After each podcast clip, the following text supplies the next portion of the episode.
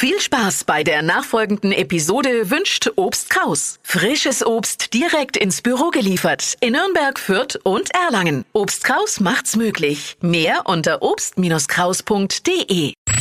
Fränkisch für Anfänger und Fortgeschrittene. Heute Griffeln.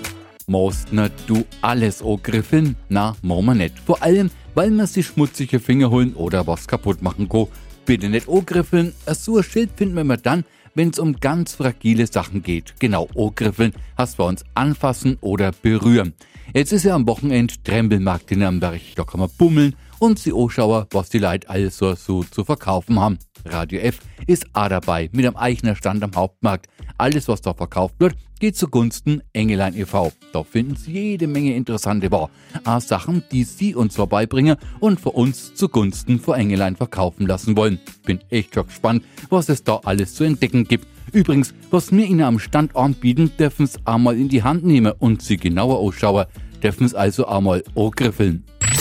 Fränkisch für Anfänger und Fortgeschrittene.